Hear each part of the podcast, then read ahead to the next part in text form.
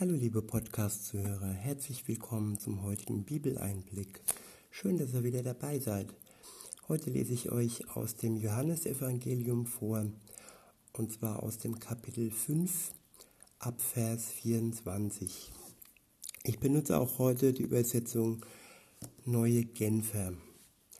Dort steht ab Vers 24, ich versichere euch, sagt Jesus, Wer auf mein Wort hört und dem glaubt, der mich gesandt hat, der hat das ewige Leben. Auf ihn kommt keine Verurteilung mehr zu. Er hat den Schritt vom Tod ins Leben getan.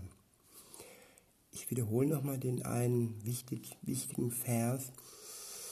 Ich versichere euch, wer auf mein Wort hört und dem glaubt, der mich gesandt hat, der hat das ewige Leben. Auf ihn kommt keine Verurteilung mehr zu.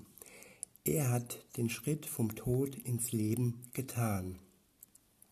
Ich sage euch, die Zeit kommt, ja, sie ist schon da, wo die Toten die Stimme des Sohnes Gottes hören werden, und wer sie hört, wird leben. Denn wie der Vater aus sich selbst heraus Leben hat, hat er auch dem Sohn die Macht gegeben, aus sich selbst heraus Leben zu haben. Und er hat ihm die Vollmacht gegeben, Gericht zu halten, denn er ist der Menschensohn.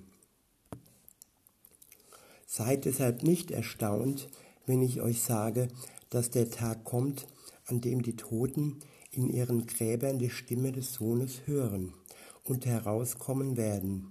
Die, die getan haben, was gut ist, werden zu neuem Leben auferweckt werden. Die aber, die getan haben, was böse ist, werden zu ihrer Verurteilung auferweckt werden. Von mir selbst aus kann ich nichts tun. Auch dann, wenn ich urteile, höre ich auf den Vater. Und mein Urteil ist gerecht, weil es mir nicht um meinen eigenen Willen geht, sondern um den Willen dessen, der mich gesandt hat. Soweit der erste Abschnitt. Ich wiederhole nochmal Vers für Vers und sage euch meine Gedanken dazu. Vers 24 heißt es, ich versichere euch, wer auf mein Wort hört und dem glaubt, der mich gesandt hat, der hat das ewige Leben. Auf ihn kommt keine Verurteilung mehr zu. Er hat den Schritt vom Tod ins Leben getan. Dieser Vers drückt aus, dass Jesus der Schlüssel ist. Jeder, der auf sein Wort hört und an ihn glaubt, an Jesus glaubt, der hat das ewige Leben. Und auf ihn kommt keine Verurteilung zu. Er, Jesus, hat den Schritt vom Tod ins Leben getan und auch wir, die wir an ihn glauben, sorry, haben somit den Schritt vom Tod ins Leben getan. Durch ihn. Weiter heißt es dann in Vers 25, ich sage euch, die Zeit kommt, ja sie ist schon da, wo die Toten die Stimme des Sohnes Gottes hören werden, und wer sie hört, wird leben. Denn wie der Vater aus sich selbst heraus Leben hat, so hat er auch dem Sohn die Macht gegeben, aus sich selbst heraus Leben zu haben. Und er hat ihm die Vollmacht gegeben, Gericht zu halten, denn er ist der Menschensohn. Seid deshalb nicht erstaunt, wenn ich euch sage, dass der Tag kommt, an dem die Toten in ihren Gräbern die Stimme des Sohnes hören und herauskommen werden. Die, die getan haben, was gut ist, werden zu neuem Leben auferweckt werden. Die aber, die getan haben, was böse ist, werden zu, ihren, zu ihrer Verurteilung auferweckt werden. Von mir selbst aus kann ich nichts tun. Auch dann, wenn ich urteile, höre ich auf den Vater. Und mein Urteil ist gerecht, weil es mir nicht um meinen eigenen Willen geht, sondern um den Willen dessen, der mich gesandt hat. Der nächste Abschnitt ist überschrieben mit die Glaubwürdigkeit der Aussagen Jesu über sich selbst. Ab Vers 31 heißt es, wenn ich keinen anderen Zeugen hätte als mich selbst, dann wäre das, was ich über mich sage, nicht glaubwürdig. Nun gibt es aber einen anderen, der mein Zeuge ist, und ich weiß, dass das, was er über mich sagt, wahr ist.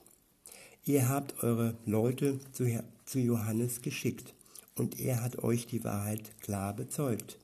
Nicht, dass ich auf die Aussage eines Menschen angewiesen wäre. Ich sage das nur, weil ich möchte, dass ihr gerettet werdet. Johannes war ein brennende, eine brennende Lampe, die einen hellen Schein gab, aber alles, was ihr wolltet, war, euch eine Zeit lang an ihrem Licht zu begeistern. Menschen sehnen sich nach anderen Menschen, die sie begeistern, die sie erstaunen und die eine Zeit lang Unterhaltung für sie sind. Johannes war so jemand. Er hat auf Jesus hingewiesen. Er ist äh, zu, ungefähr zur gleichen Zeit auf die Welt gekommen und er war, heute würde man sagen, ein, ein Showman. Er hat die Menschen begeistert. Und er war aber auch Zeuge. Zeuge von Jesus. Und Jesus war nicht nur für sich selbst am Leben, sondern er wurde auch im Alten Testament schon bezeugt und auf ihn wurde auch dort schon hingewiesen, dass er kommen wird. Weiter geht's mit Vers 36, dort steht, doch ich habe etwas, was noch mehr für mich spricht, als das, was Johannes über mich ausgesagt hat. Es sind die Dinge, die ich tue, um den Auftrag zu erfüllen, den der Vater mir gegeben hat. Sie zeugen davon, dass er es ist, der mich gesandt hat. Und auch der Vater selbst, der mich gesandt hat, als mein Zeuge, hat als mein Zeuge gesprochen. Aber ihr habt seine Stimme nie gehört und seine Gestalt nie gesehen. Alleine Jesus kennt den Vater ganz eng und ganz persönlich und alleine er hat seine Gestalt gesehen und seine Stimme gehört. Aber Jesus ist mehr oder weniger ein Abbild seines Vaters und aus diesem Grund hat der Vater Jesus geschickt, um sich zu zeigen durch seinen Sohn auf der Welt. Weiter geht's in Vers 38, dort steht, und ihr verschließt euch seinem Wort gegenüber. Es bleibt nicht in euch, sonst würdet ihr dem glauben, den er gesandt hat. Ihr forscht in der Schrift, weil ihr meint, durch sie das ewige Leben zu finden. Aber gerade die Schrift weist auf mich hin, und doch wollt ihr nicht zu mir kommen, obwohl ihr bei mir das Leben finden würdet. Ich bin nicht darauf aus, von Menschen Anerkennung zu bekommen. Aber bei euch ist es anders. Ich kenne euch und weiß, dass ihr der Liebe zu Gott keinen Raum in eurem Leben gebt. Ich bin im Namen meines Vaters gekommen, und ihr lehnt mich ab. Doch wenn jemand anderes in seinem eigenen Namen kommt, werdet ihr ihn mit offenen Armen aufnehmen. Ja, dieses sogenannte Selbstbewusstsein, wenn jemand stark auftritt, wenn jemand stark in seinem Namen selbstbewusst durchs Leben geht, das sind Menschen, äh, wo andere sich an ihnen begeistern. Aber wenn da jemand im Auftrag kommt, im Auftrag seines Vaters und seine Kraft und seine Macht vom Vater geschenkt bekommen hat, oder wenn Christen sagen, sie leben durch Jesus und sie haben den Heiligen Geist in sich, dann ist das nichts, was nur von sich selbst zeugt. Es ist vor allem Gott, der zeugt und der in den Menschen wirkt. Und das spricht hier Jesus an.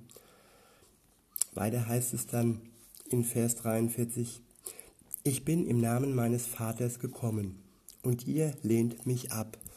Doch wenn jemand anderes in seinem eigenen Namen kommt, werdet ihr ihn mit offenen Armen aufnehmen.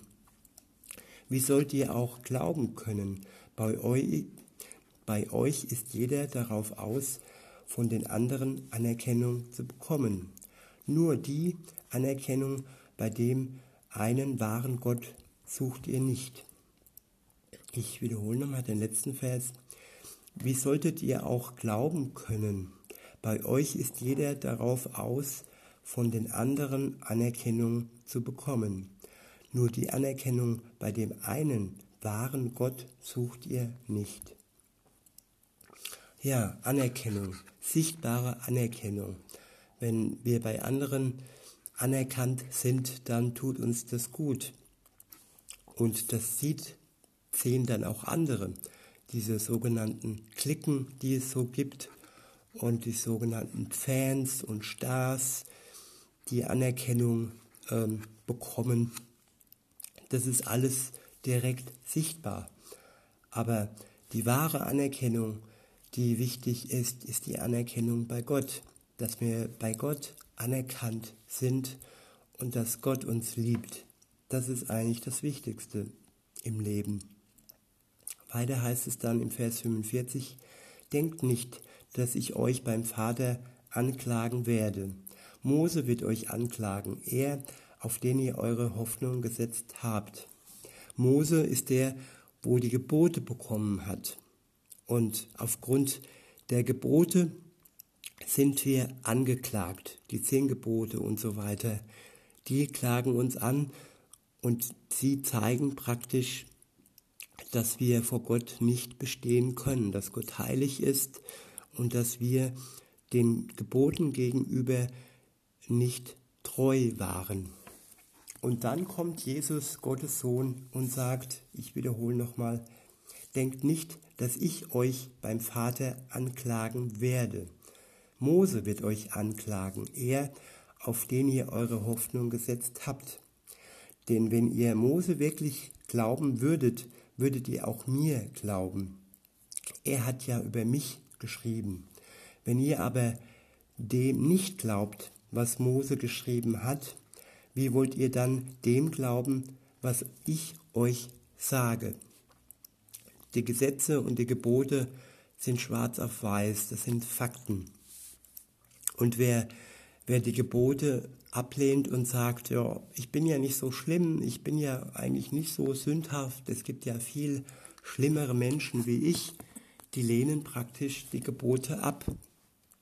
Und wer ablehnt, dass die Gebote ihr Gericht praktisch aussprechen, der kann auch die Gnade nicht annehmen. Der erste Schritt ist immer, dass wir das, was im Alten Testament geschrieben steht, die zehn Gebote und so weiter, anerkennen und uns eingestehen, dass wir ihnen nicht gerecht werden können. Und wenn wir diesen Schritt getan haben, dann können wir die Hand öffnen und die Gnade Gottes empfangen. Denn Jesus ist für uns gestorben.